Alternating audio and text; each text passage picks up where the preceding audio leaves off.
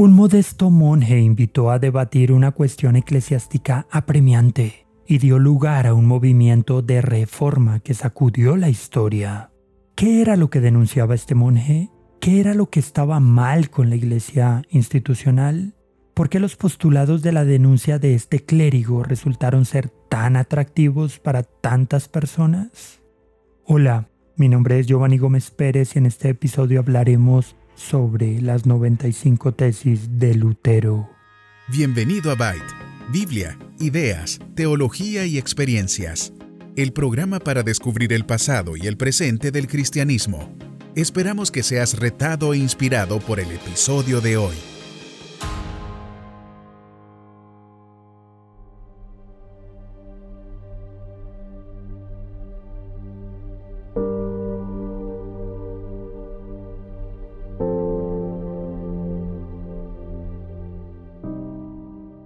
En algún momento del 31 de octubre de 1517, en la víspera de la fiesta de todos los santos, Martín Lutero, de 33 años de edad, colocó o envió a alguien a colocar unas tesis en la puerta de la iglesia del castillo de Wittenberg.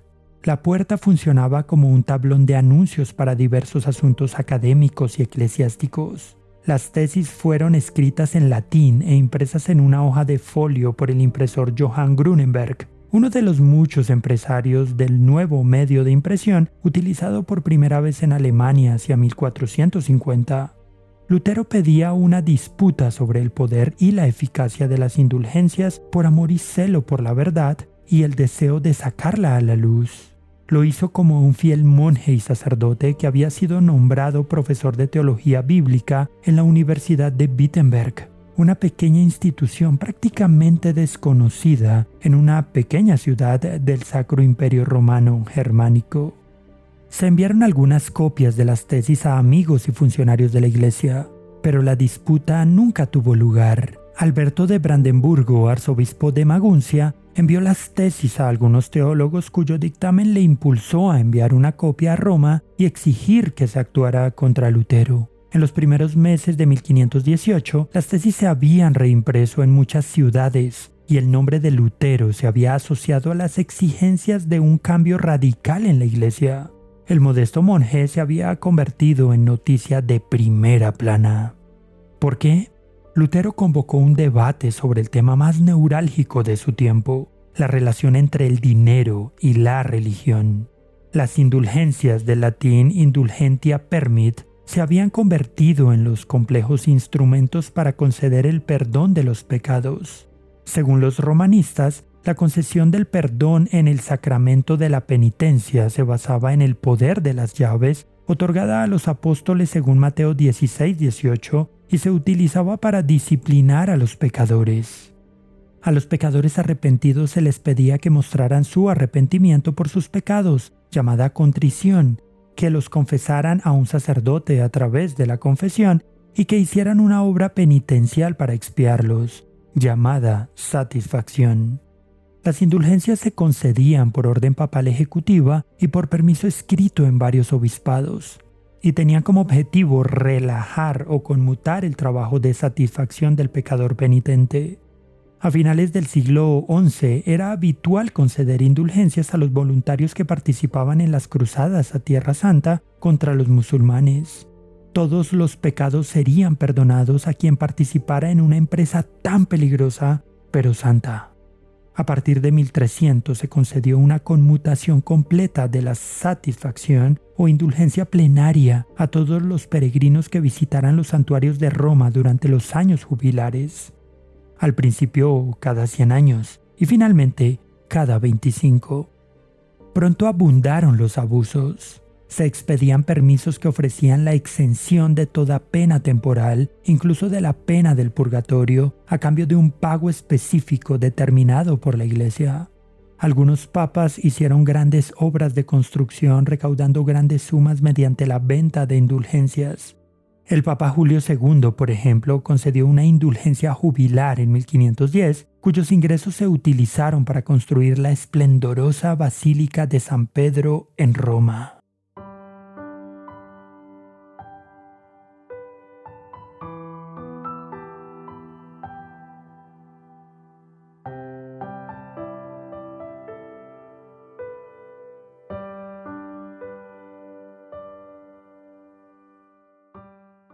En 1515, el Papa León X encargó a Alberto de Brandenburgo que utilizara la orden dominica para vender indulgencias de San Pedro en sus tierras.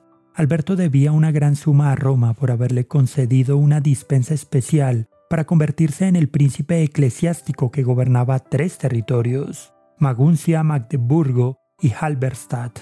Alberto pidió prestado el dinero al Banco de los Fugger en Augsburgo, quien contrató a un experimentado vendedor de indulgencias, el dominico Johann Tetzel, que se encargaría de la venta. Una mitad de los ingresos iba a parar a Alberto y a los Fugger y la otra mitad a Roma.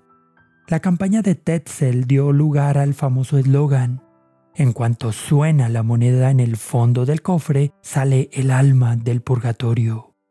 El tema de las indulgencias se había vinculado a la ansiedad prevaleciente de la sociedad con respecto a la muerte y el juicio final. Esta ansiedad fue alimentada por un sistema de crédito desbocado basado en el dinero impreso y el recientemente desarrollado sistema bancario. Lutero atacó el abuso de la venta de indulgencias en sus sermones, probablemente en sus sesiones de clase y finalmente en las 95 tesis en las que sonó el tema revolucionario de la Reforma. Al respecto dijo, cuando nuestro Señor y Maestro Jesucristo dijo, arrepentíos, quiso que toda la vida de los creyentes fuera de arrepentimiento.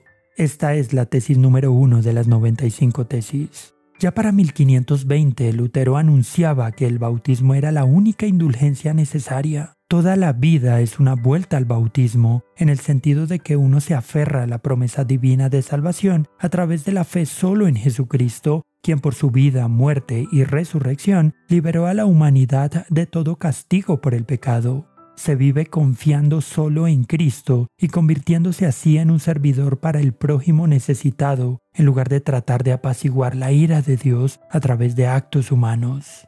Esta simple reafirmación de la antigua buena nueva cristiana, el Evangelio, fue la que creó en la Iglesia romana el movimiento de reforma que atrajo a multitudes en Alemania y en otros territorios europeos. Esta corriente fue impulsada por lemas que subrayaban lo esencial del cristianismo, sola escritura, sola fe, sola gracia. Muchos se adhirieron porque Lutero criticaba al papado que pretendía tener poder sobre todas las almas.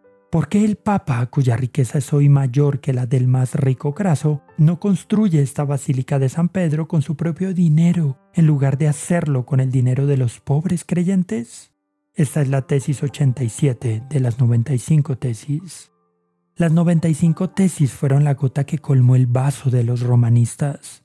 Cuando más tarde le preguntaron a Lutero por qué había hecho lo que hizo, respondió, Nunca quise hacerlo, pero me vi obligado a ello cuando tuve que convertirme en doctor de las Sagradas Escrituras contra mi voluntad.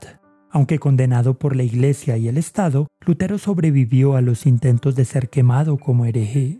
En retrospectiva, las tesis de Lutero sembraron las semillas de un diálogo sobre lo que es esencial para la unidad cristiana en el intervalo entre la primera y la segunda venida de Cristo.